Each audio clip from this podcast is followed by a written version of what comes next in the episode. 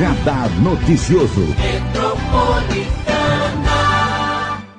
Hoje, Prazer em receber o Caio Luz aqui junto com a gente, ex-secretário executivo da Secretaria Municipal de Subprefeituras de São Paulo, pré-candidato a deputado estadual do MDB, que tem uma ligação não só com Mogi das Cruzes, nasceu só em Arujá, só nasceu, mas cresceu em Ferraz de Vasconcelos, é da região do Alto Tietê. Bom dia, Caio Luz, é um prazer te receber. Bom dia, bom dia aos nossos ouvintes, bom dia Marilei, obrigado aí pela oportunidade, mandar um abraço para o Mauro Araújo, nosso amigo aqui da cidade. É prazer mesmo vir para a região do Altietê novamente, poder conversar contigo, contar um pouco dessa história, essa trajetória aqui na região. Você tem 33 anos, é formado em jornalismo pela Brás Cubas, portanto tem uma história aqui com Mogi das Cruzes, mas acabou tendo uma carreira muito diferente, né? Que é muito interessante, porque você foi para a CPTM, depois foi para subprefeituras. Conta um pouquinho da sua, da sua trajetória para a gente entender melhor quem é o Caio Luz. Eu fui criado em Ferraz de Vasconcelos, a quarta cidade mais pobre do estado. É muito natural na nossa cidade é, a gente ter que buscar a vida na cidade de São Paulo, em cidades vizinhas maiores e que tem mais oportunidade de emprego. E assim foi com 15 anos que eu fui para a CPTM, eu passei no concurso de jovem aprendiz e fui estudar ferrovia. Eu ganhava uma bolsa de um salário mínimo de 240 reais. Com 15 anos? Com 15 anos, para ir até a Lapa todos os dias. Saía, pegava o trem 5 da manhã e ia até a Lapa uh, ah, para estudar via permanente, material rodante, rede aérea e me formei ferroviário.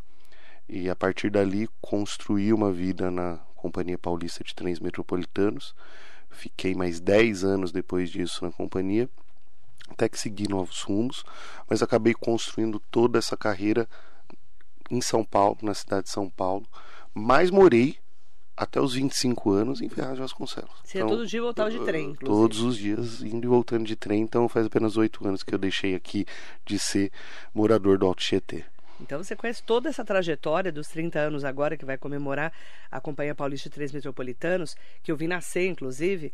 Ele, tá, ele é, na verdade, o escritor do livro que vai comemorar esses 30 anos, né? Exatamente. Eu, eu entendi que eu precisava devolver um pouco para a companhia o que ela fez por mim, que foi me formar profissionalmente. Então eu procurei a gestão atual do presidente Pedro Moro, há um ano atrás, e me ofereci então para escrever esse livro. E, apesar de ter saído da companhia em 2014, eu mantive uma relação muito próxima.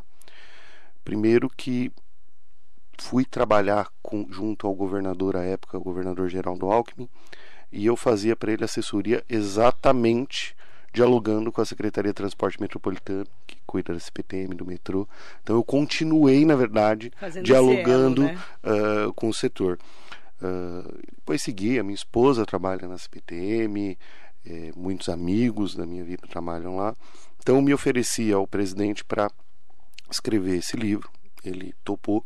E aí é um desafio interessante, né? Porque eu acompanhei o livro de 15, de 20, de 25 anos na companhia, muito bem elaborado, mas um livro muito voltado para uma, uma, uma ordem cronológica da história, bastante fotográfico.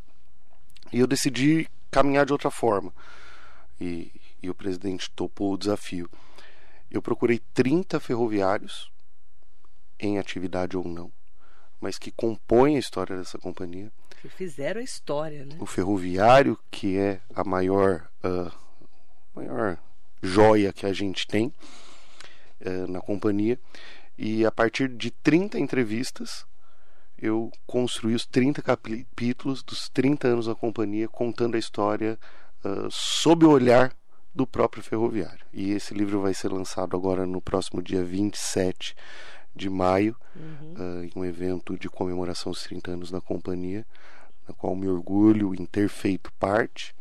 E ter escrito o livro e como eu digo para todos quando me perguntam ah, qual a sua profissão, sou ferroviário. Apesar de hoje não estar mais na companhia de trens, Você eu sou um ferroviário. um ferroviário. né? Perfeito. 27 de maio na Estação da Luz vai ser na virada ali para o dia 28 quando faz 30 anos a CPTM. Exatamente, é uma Estação noite. A Estação da Luz é, é, é, o símbolo, né? E, e trem, isso e recentemente é, houve uma entrega importante, vai ser lá essa, essa cerimônia que é uma passarela que liga a, ah, direto por dentro a Estação da Luz à Sala São Paulo, que fica na Estação é Júlio, Júlio Prestes. Então, essa foi uma grande entrega recente uh, do governo do estado de São Paulo, o Rodrigo Garcia entregou. E, e, vai ser nesse, nessa, nessa passarela uhum. de acesso esse evento de 30 anos. Você dá lá de ferroviário, você foi para subprefeituras. É, Na verdade, eu ainda isso? tive algumas passagens, né? É, eu construí então essa carreira na, na ferrovia, pois eu fui convidado pelo governador Geraldo Alckmin para atuar com ele na secretaria de governo, fazendo essa integração entre algumas secretarias. De lá, eu trabalhei como assessor parlamentar da Secretaria de Logística e Transporte do Estado. De lá, eu fui assessor do presidente da CESP no processo de venda acionária da companhia, onde eu tive um papel interessante, que foi dialogar com os municípios sobre o passivo da companhia. E até que o eterno Bruno Covas, que ontem completou um ano que nos deixou. Você ouviu a declaração do filho dele? me convidou né? para estar subprefeito de Ipiranga. Região. Você trabalhou com o Bruno diretamente? Na verdade, ele me convidou para ser o subprefeito. Eu já o conhecia da minha trajetória anterior de militância na juventude partidária, à época, do mesmo partido que ele, à época. A gente se conhecia desde lá de mais jovem. E fiz essa carreira quase toda no governo do estado. Uhum. E aí, em 2000, final de 2018, pouco depois da eleição de 2018, ele, por algum motivo, lembrou de mim, uhum. me procurou e me convidou para ser subprefeito de Ipiranga, que era a região que eu já morava à época. E... Explicar o que é um subprefeito, para a gente que é da região do Alto Tietê, é lá, São Paulo, como é muito grande, eles dividem em subprefeituras, né? Vou dar um exemplo: o deputado Estevão Galvão de Oliveira, Estevão Galvão, que é deputado estadual, foi subprefeito de Guaianazes, quando José Serra era prefeito de São Paulo. Só para a gente mostrar um pouquinho da importância do subprefeito, né? É o prefeito é o de prefeito uma de região enorme. É, exato, né? para a gente ter uma que é ideia. É enorme ali a região. Essa primeira subprefeitura que eu assumi, então, em janeiro de 2019, ela tem, pelo censo de 2010, 463 mil habitantes. Quer dizer, é do tamanho de Mogi. Pois é. Só para a gente ter uma noção da importância da subprefeitura. Porque parece que subprefeito parece que é uma coisa menor.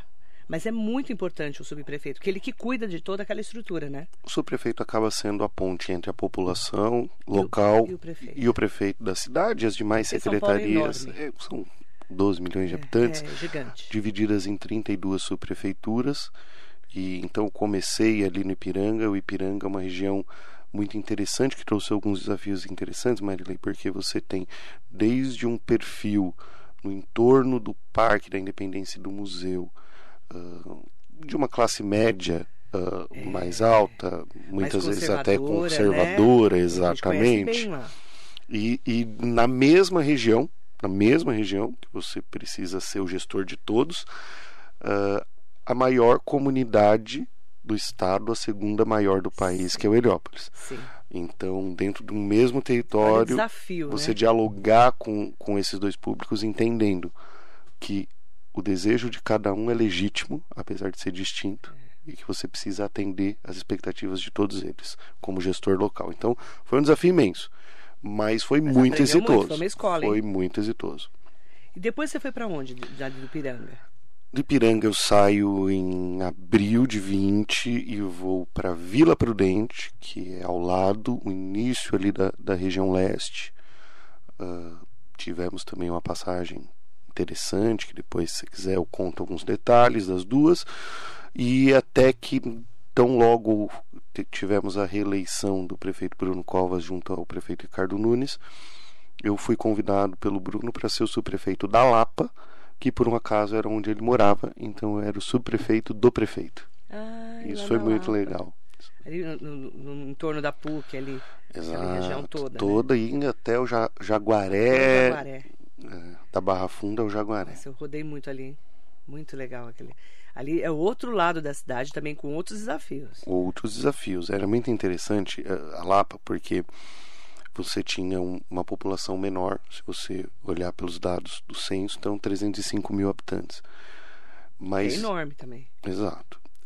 Contudo, em um corredor de 1,5 km, que é o corredor que vai do Memorial da América Latina até o Shopping Bourbon, passando pelo Estádio do Palmeiras, passando pelo Espaço das Américas, pelo Villa Country, o maior corredor cultural da cidade, que leva mais público. Então eu tinha, em média, 300 mil pessoas por noite naquele corredor. Porque é cultural ali. Exato. Ali é uma estrutura gigante de cultura. Gigantesca. Então, é, você tinha que lidar então com um público passante de dobrado em relação à população. Também, né? E que tem um desafio que muito é grande. Também. E, e, tem um desafio muito grande com o público passante, né? Que é diferente eh, de um público mais é, local, como por exemplo da Vila Prudente, principalmente. É, o público local ele enxerga a evolução da gestão ao longo do tempo, porque ele está ali. Então ele faz uma reclamação, ele consegue enxergar se ela foi resolvida, se não foi, e, e, e, definir ali o que as impressões que tem do gestor local. Agora o público passante, ele passa, eventualmente vê um problema, mas ele não está lá para ver se foi solucionado. Então é, é, é, uma forma diferente de trabalhar com esse público. É um público e, flutuante, né? Ele passa, vai, consome mas não vê o retorno. E, e, aí você tem ainda na Lapa uma questão da ligação com a região oeste, não só da cidade como da região metropolitana, que gera emprego. Então tam, você também tem esse público flutuante durante o dia. Então, o pessoal vem de Osasco, que vem uhum. de Carapicuíba, que trabalha naquele eixo central comercial da Lapa, que é o terceiro maior da cidade então é, é, é um desafio distinto a, a, Lapa em relação às demais, é, não mais, não menos, mas diferente. Aí o Caio Luz, né, resolve ir para o MDB. Como é que foi a história do. Porque você foi PSDB, né? Fiz, fiz bo, boa parte você da minha Você falou de Geraldo Alckmin, seu olho brilhou aqui. É, na verdade, eu tenho muito, falou de Bruno Covas, seu muito, olho brilhou. muito respeito a essas figuras que fazem parte da minha história. Claro, é importante que, né? exato, é importante dizer que eu começo antes disso a convite do senador não mais senador, mas sempre senador, a Luísa Nunes. A Luísa então, Nunes, que deu uma declaração bombástica esses dias aí, né? Ele deu uma é, declaração forte. Forte. É, mas Eu o, tudo, o, babado. babado é comigo, adoro um babado. O Aloysio Nunes foi, foi com quem eu comecei na política para além. Ele é um grande ele é um cara. Grande ele é um grande cara. E foi com quem eu comecei a política para além uh, da região do Altietê. Então, lá menino, a gente participava é, da, da, política local, na cidade de Ferraz de Vasconcelos, e até que conheci o Aloísio, foi ele quem me levou inicialmente para me filiar e comecei toda a trajetória com ele. No PSDB? No PSDB. Passei com ele por muitos anos, uh, tive a oportunidade de trabalhar com o governador Geraldo Alckmin, tive a oportunidade de depois ser convidado pelo prefeito Bruno Covas, o que eh, me alegra muito contar essa história, porque eh, a gente conhece a história recente do, do, das lideranças do Estado de São Paulo, inclusive do PSDB, e tem muita gente que diz que ah, eu sou mais ligado a A, ou a B, ou a C, e eu tive sorte de trabalhar com três figuras que supostamente eram de grupos distintos é. dentro do mesmo partido, e eu sempre consegui transitar muito bem nesse sentido. A gente entende que esse ano uh, a gente tem um PSDB de uns dois anos para cá reformulando mudando e o próprio PSDB se chamando de novo PSDB. Que não é melhor e que não é pior, mas ele é novo, ele é diferente. Aí que aí tem um João Dória, né? Aí a gente tem o Eduardo Leite, aquela movimentação toda que a gente não sabe como vai ficar essa campanha para a presidência. Em São Paulo, Rodrigo Garcia assume efetivamente o estado de São Paulo, porque, na verdade, ele era o grande gestor, né? O Dória fazia muita eu, política, eu, né? Eu até tive com. Sem críticas ao Dória, ele fez o papel dele também. Tive ontem num jantar. É João agora, não é Dória, é João. Eu tive ontem no jantar com o governador Rodrigo Garcia e pude expressar um pouco uh, do que eu dar um, um, testemunho, né? Quando fui trabalhar no governo do estado, é, na época que eu trabalhei na secretaria de governo, a gente acompanhava as secretarias e, e ia passando para o governador alguns dados e por aí vai. Quando eu cheguei, é, tinha um, um, secretário que se destacava, era muito bom, que era o secretário de Desenvolvimento Social. Só, ele deve ter muito conhecimento do assunto, né? Que era o Rodrigo Garcia. E aí, pouco depois, ele virou secretário de Desenvolvimento Econômico. E ele era o melhor secretário. Isso não é mais só o tema, né? E depois ele virou secretário de Habitação. E ele era o melhor secretário. E ele era o melhor secretário. Então, eu, eu, comentei isso ontem no testemunho, no jantar que eu tive com ele, e, e eu acredito que ele seja hoje a pessoa mais preparada para estar onde está, que é hoje ocupando a cadeira de governador do estado. E eu tenho certeza que a população vai entender isso no decorrer desse ano, que ele continua sendo a pessoa mais preparada e será nosso governador nos Pergunta próximos quatro anos. Caio Luz. Pergunta para o Caio Luz. Se você gosta tanto do PSDB, por que você foi para o MDB? Não, eu falei todo o meu carinho, mas eu acho que o novo PSDB ele se distancia uh, muitas vezes do conceito de social-democracia, que foi o que fundou o PSDB Lá, e que muitas das nossas Montoro, lutas estávamos, Covas, né? estava, estavam ligadas. E a morte do Bruno talvez seja muito simbólica é, desse último suspiro daquele momento dessa social-democracia aos moldes que a gente conhecia é, é, lá um atrás. ciclo do PSDB, você concorda? É, exato. E, e a gente precisa hoje defender acima de tudo a nossa democracia que ela foi colocada em risco algumas vezes nos últimos anos com algumas, atrapalhadas institucionais. E eu acho que não há partido que represente melhor a luta e a defesa pela democracia que o MDB. Então acho que era um momento de retomar as raízes, rediscutir o modelo partidário e ninguém melhor que o MDB para fazer isso. O primeiro e maior partido do Brasil e quem de fato liderou a nossa redemocratização.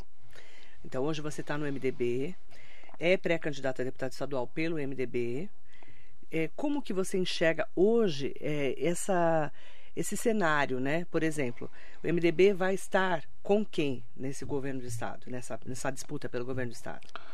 O Bruno Covas, Rodrigo Garcia e Ricardo Nunes é, estavam. Ricardo Nunes é MDB. É, né? o nosso prefeito, é o prefeito do MDB. Ele, é, eles tiveram sempre uma conexão importante que inclusive ajudava o Estado afinal São Paulo é a maior cidade do estado, mas que ajudava a cidade na parceria com o governo. É, hoje, o, sob a liderança do prefeito Ricardo Nunes, do nosso presidente Baleia Rossi, nós vamos compor a chapa do governador Rodrigo Garcia. Vocês vão apoiar o Rodrigo Garcia, já está definido. Isso está definido. As lideranças, com o Baleia Rossi, com toda a equipe com aí, o prefeito Ricardo Nunes. Que é o prefeito de São Paulo, que ficou no lugar do Bruno Covas, que infelizmente faleceu há um ano. E agora, então, Caio, você que está nesse dia a dia, né? Como é que você está vendo essa disputa para a presidência da República? Esse vulco-vulco que está. No que diz respeito ao MDB que se posiciona com a defesa democrática, a terceira via, a gente tem a candidata Simone Tebet. Que estava em São Paulo ontem. E que a gente acredita que, que vai ser a melhor opção para a terceira via. A questão uh, da divisão do país que ocorre basicamente desde 2014 e que ficou ainda mais notável em 2018 é aquilo que a gente tem que combater como ah, em defesa dessa democracia. Ao mesmo tempo, a gente sabe que não será uma eleição fácil, que ela vai ter essa rivalidade e que a gente vai se posicionar em defesa da terceira via da nossa candidata Você acredita Simone. que a Simone Tebet vai conseguir é, realmente se unir a uma grande liderança, como a gente tem ouvido conversas? Como é que você está vendo isso? A gente acredita ela é um que grande nome, né? A, a, candidatura dela está robusta, tem condições de se efetivar como uma candidatura única da terceira via.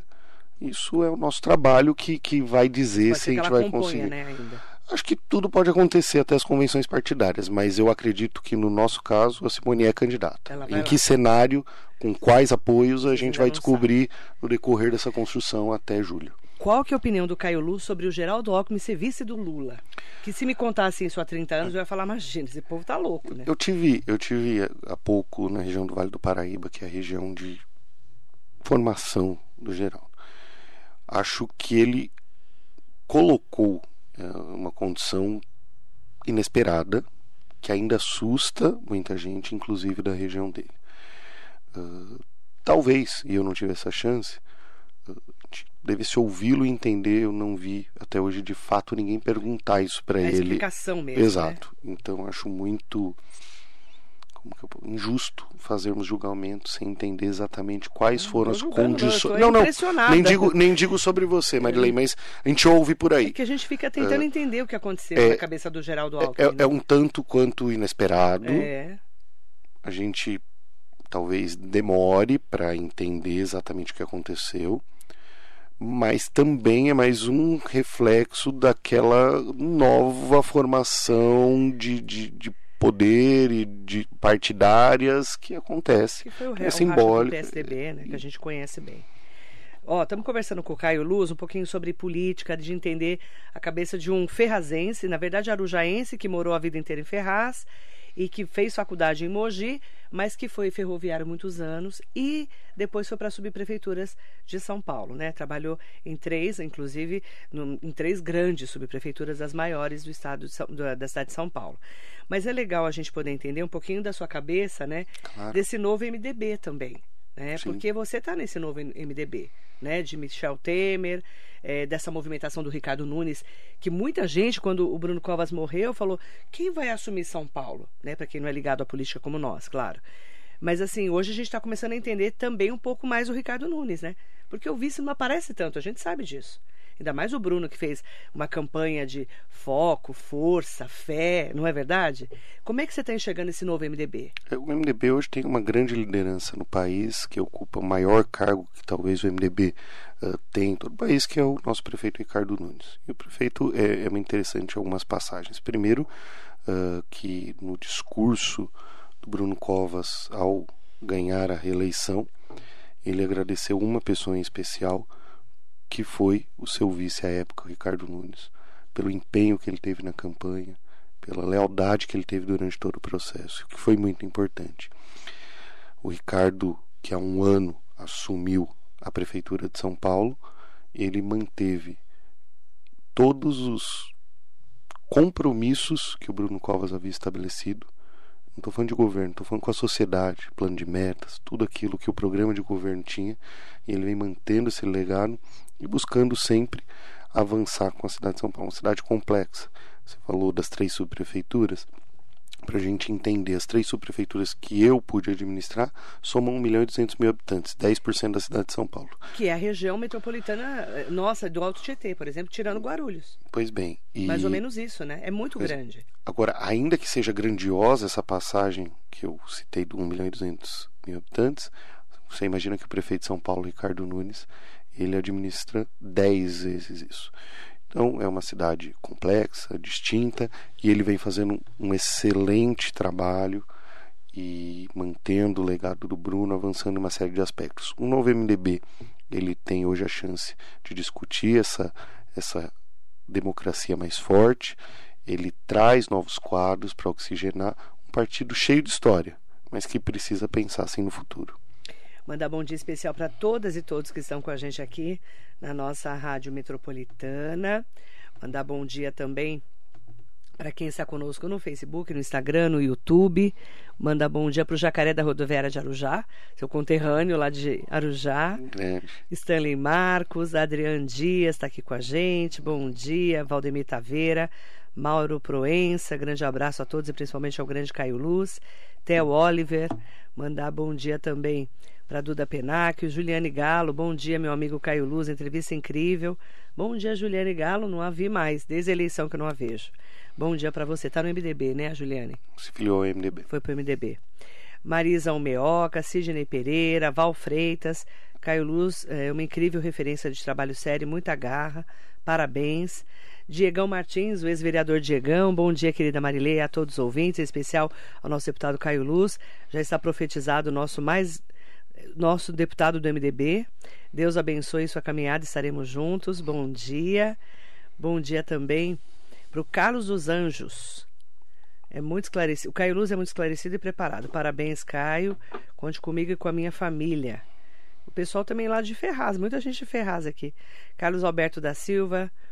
É, acho que o programa da Marilê é programa para o povão brasileiro. Bom dia. Obrigada, querido. Bom dia também para o Dieguinho Santos. E o Caio está preparado para defender o Alto Tietê São Paulo na Lesp. Time do Caio Luz, a hashtag aqui. Como é que você está enxergando esse momento pré-eleitoral? Você como pré-candidato a deputado estadual, porque você está no executivo é uma coisa, né? Você está lá no dia a dia. Aí quando você coloca uma pré-candidatura, é, para as pessoas entenderem como vai ser o seu papel, o que, que você pensa de um deputado hoje, deputado estadual, claro, é, se você for eleito, se você realmente chegar lá, como muita gente já está falando aqui, que você é um nome forte aí para o MDB? Na verdade, a gente está lutando aí. É, a construção da candidatura foi bastante sólida, ela não se deu a partir de agora, é, quando a gente deixou a secretaria, isso veio uh, se consolidando. Desde 2010, eu tive o prazer de participar de algumas das maiores campanhas do país, junto com os, o Aloysio Nunes, acompanhei algumas eleições de presidente da República, de senador, prefeito da cidade de São Paulo, ela veio se solidificando. A gente compreende que um dos papéis mais importantes de um legislador é ouvir a população. A gente está cansado de político que quer uh, falar para a população o que ela tem que querer, o que é melhor para ela. Precisa ouvir, precisa ser a ponte entre a população, ser de fato um representante da população na Assembleia Legislativa. E a gente faz isso desde as nossas passagens pelas subprefeituras, pela Secretaria Executiva das Subprefeituras, dialogando com as pessoas, compreendendo e buscando soluções para uma série de questões, questões municipais, questões uh, que necessitam da atuação do governo do estado e, claro, é, focando naquelas atividades que a gente tem mais uh, proximidade. Então, as pequenas, eu costumo dizer que grandes obras mudam a vida de cidades, mas pequenas obras mudam a vida de pessoas. Então, ser subprefeito nos dá essa visão, às vezes, de uma rampa de acessibilidade na frente da casa de um cadeirante que muda a vida dela, é. tanto quanto uma linha de metrô. É. Isso não é tirar a importância da linha de metrô, mas ter esse olhar para as pessoas é, o cidadão, é exato. A gente vive no bairro, né? É não isso. É? A gente vive no dia a dia da cidade. E você vê, você imaginar que um bairro, né, essa região que você foi subprefeita, é do tamanho de Mogi, você imagina o tanto de gente que você teve que lidar. Um milhão e duzentas mil, como você no falou. No total. Né? E é, é, muito bacana você ter essa expertise, né? Aos 33 anos de idade, já ter toda esse, eu, essa carreira. Eu tive né? o prazer de ser o secretário mais novo da cidade de São Paulo, que é a maior cidade do país. Quando assumi, eu tinha 32 anos. Acho que é uma, uma marca importante. Ó, Vilena Trufas, bom dia a todos. Abração ao Caio, direto de Campos do Jordão. Oh. Bom dia ao Mauro Araújo, liderança do MDB aqui da região do Alto de Tietê, vereador ex-presidente da Câmara, também está aqui com a gente. Fábio Aparecido, parabéns, show de bola. Jerusa Reis, bom dia, Caio querido, parabéns pela brilhante trajetória. Saudades das palestras que você deu na sua gestão e na OAB Ipiranga. Gratidão por tudo. A Jerusa participou conosco, nos deu o prazer de algumas atividades que a gente fez no Ipiranga. E uma, uma novidade, posso contar essa? Oh, quando... A gente adora novidade. Não, não, é novidade antiga, não é novidade. Então, mas é, foi uma novidade à época, né? Mas a gente é, criou um núcleo de ações afirmativas para discutir alguns temas de direitos humanos, que foi o primeiro da cidade de São Paulo, no Ipiranga. E uma das atividades que a gente criou foi o Ciclo Lilás, que foi composto por uma série de atividades voltadas para o público feminino, discussão da, do direito ao voto, uh, o papel da mulher na política. A Jerusa nos deu o prazer de participar. A Jerusa adora. A época, a Juliane Galo adora também. inventar moda. a Jerusa adora inventar uma moda. É, a Juliane também participou, a Juliane Galo, a época dessa atividade. E, e aí depois eu tive o prazer de criar o segundo núcleo da história da cidade de São Paulo, na Lapa. E hoje temos um total de dois núcleos na Bacana. cidade, um no Ipiranga e um na Lapa. Mandar bom dia para o Marildo Júnior. De Campo Jordão, um abraço para o Marildo. Vinícius de Jacareí. Você tá rodado, hein? Tá rodado. Bastante gente aqui, ó. Roselimana, um beijo. Maria de Lourdes Giovanelli de Souza, ótimo dia. Saudações ferrazenses para muita gente mandando aqui bom dia de Ferraz de Vasconcelos.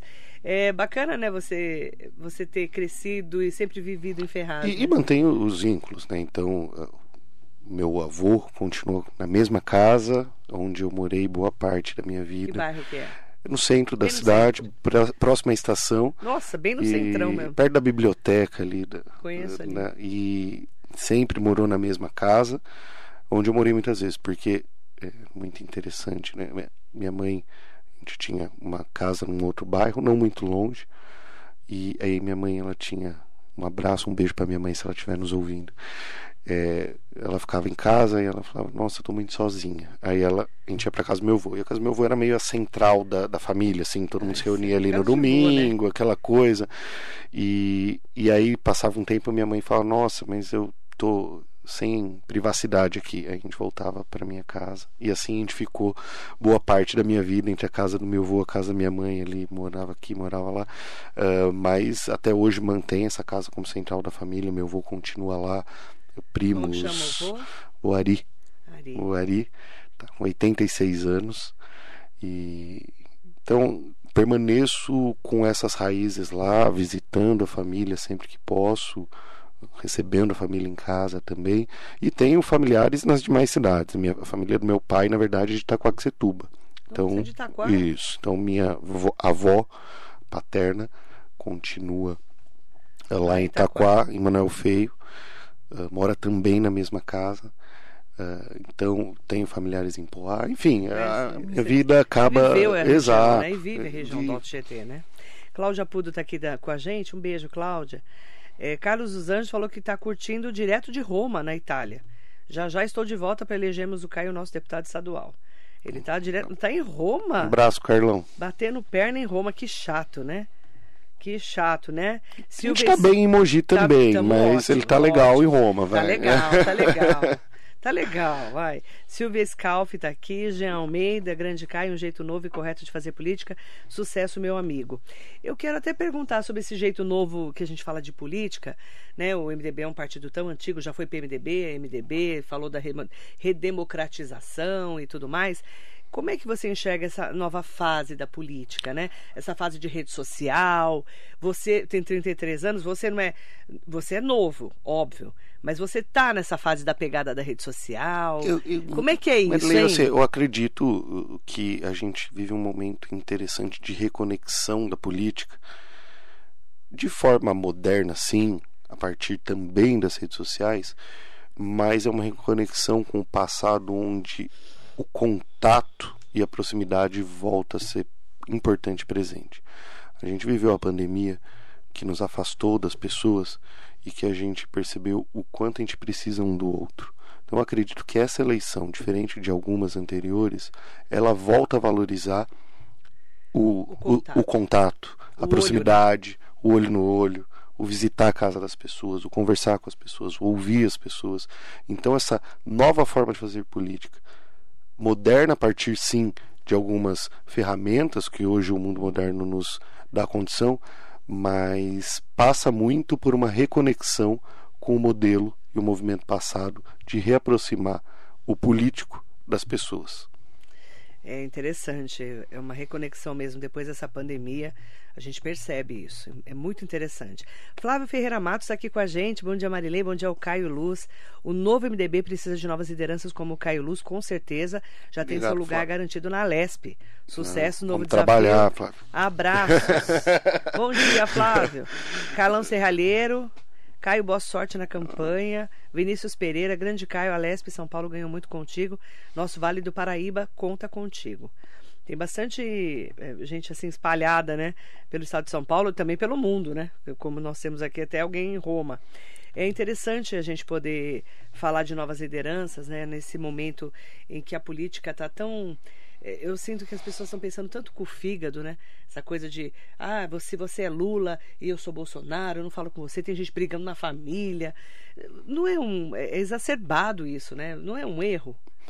Eu considero, eu considero, como eu disse desde 2014, se a gente lembrar algumas passagens, é, o, o final da eleição de 2014, ela começou a dividir o país algumas falas inapropriadas de ambos os é. lados, uh, a gente nota isso. De um lado, é, quem venceu querendo dividir o país entre elite e, é. e, e por aí vai. Quem perdeu querendo dividir em Sudeste e Nordeste, uma pena ambas as falas e ambas as posturas. E e dali em diante, isso só se exacerbou. Eu repito, eu acho que é o momento de fazer essa reconexão, de, de dar um passo atrás, de ouvir as pessoas, de admitir que pode ser que às vezes a gente esteja errado, Marilei. Eu, uhum. eu sempre tento pensar isso, né? E, por mais convicção que eu tenha de um tema, eu sempre falo: pode ser que eu esteja errado. Não estou dizendo que sim, nem que não, mas pode ser. Então você se abre a ouvir, a dialogar, a compreender o outro lado. E minimamente você vai aprender uma nova forma de enxergar o mesmo assunto. Isso uhum. pode agregar no seu conteúdo. Então acho que sim, é um erro para a política, é um erro para uma série de coisas. É um erro quando a gente fala de torcida que briga, é, é um erro. É, é, esse fanatismo, fanatismo, ele sempre é burro. Fanatismo, você falou a palavra Fanatismo é sempre burro. Beatriz Luz, conhece? É minha irmã. Ah, irmã. Uhum. Aproveitar Formada em na Mogi das Cruzes, Também. na UMC. Em quê? Ela é advogada. Ah, ela fez direito na UMC. Manda bom dia para Fernanda, sua esposa, e para o filho Pedro, de 5 anos. Pedro Luz. Pedro Luz, né? Que já pulou o sobrenome da mãe também, né? Um beijo para ele. Sérgio Cordeiro de Souza. Bom dia, Ferraz de Vasconcelos e toda a região. Saudações ferrazenses ao Sérgio, que está sempre com a gente também. Fernando Trize, Deus é contigo, Caio, rumo à vitória. Tem várias pessoas aqui mandando um bom dia especial e eu quero agradecer a todas e todos. Qual que é a mensagem que você deixa para as pessoas que é, não te conhecem, conhecer um pouco mais de você hoje, dessa sua ligação com a região, né? A gente que é muito do Alto Tietê e o que você pretende, né, com essa nova fase da sua vida? Qual é a mensagem que Na verdade, eu, eu repito, Marilei, quando eu comecei, é, que eu fico muito feliz em voltar hoje para a região, dialogar com você, que pude ouvir lá atrás e hoje está aqui, para mim é uma honra. É, conversar com os ouvintes aqui da metropolitana, conversar com a região, uma região que eu conheço, que eu vivo, que eu vivi e que eu sei que ela tem muito potencial para ainda avançar. A gente tem e teve representantes muito importantes aqui, os quais a gente respeita todos eles, mas a gente ainda acha que há espaço para dialogar, trocar experiências com as boas práticas que a gente teve na capital, na cidade de São Paulo, poder agregar aqui em algumas melhorias, aprender aqui também para poder levar não só para a capital São Paulo, mas para as demais cidades do estado. A gente está falando de 645 cidades, eh, nas quais eu devo ter visitado já no decorrer dessa minha trajetória mais de 200, quase 300.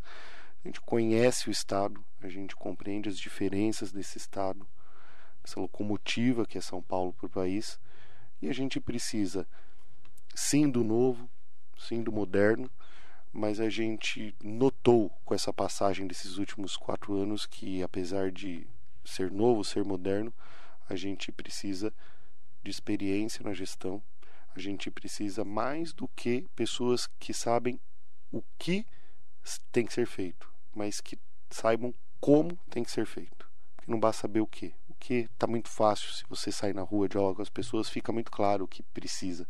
Mas como fazer, acho que esse é o grande diferencial, é isso que a gente tenta trazer.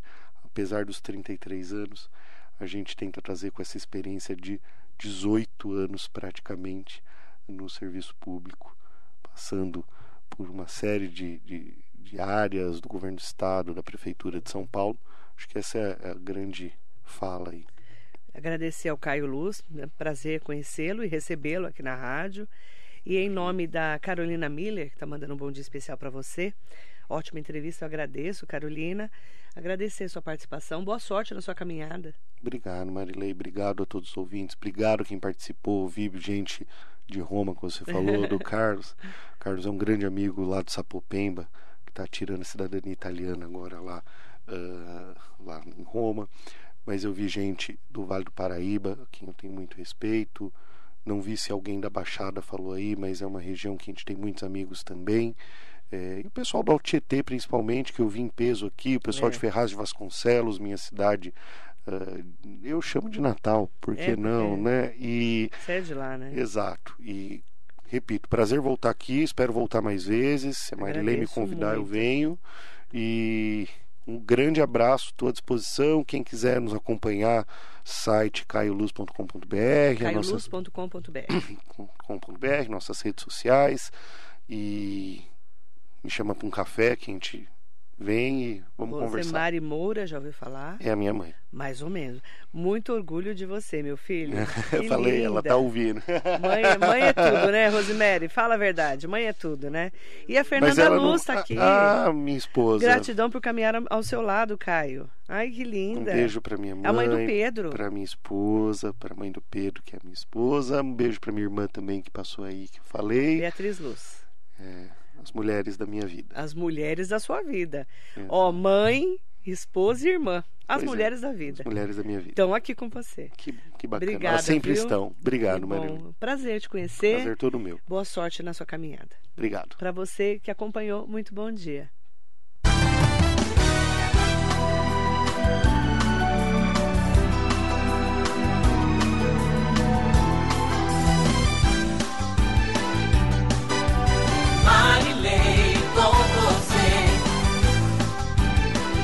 Metrópolis.